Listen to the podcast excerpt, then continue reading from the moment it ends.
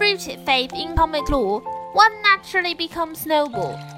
Good deeds are rewarded as evil deeds receive retribution. All happens in due time. Some people think that good deeds and evil deeds are not rewarded accordingly, for they are short sighted without looking into the future.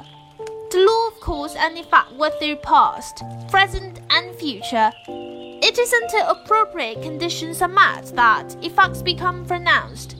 It is as if a fruit tree that blossoms and bears fruits in due season.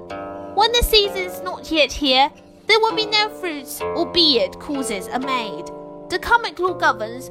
One who believes in it will cultivate his virtue and become noble as the days go by.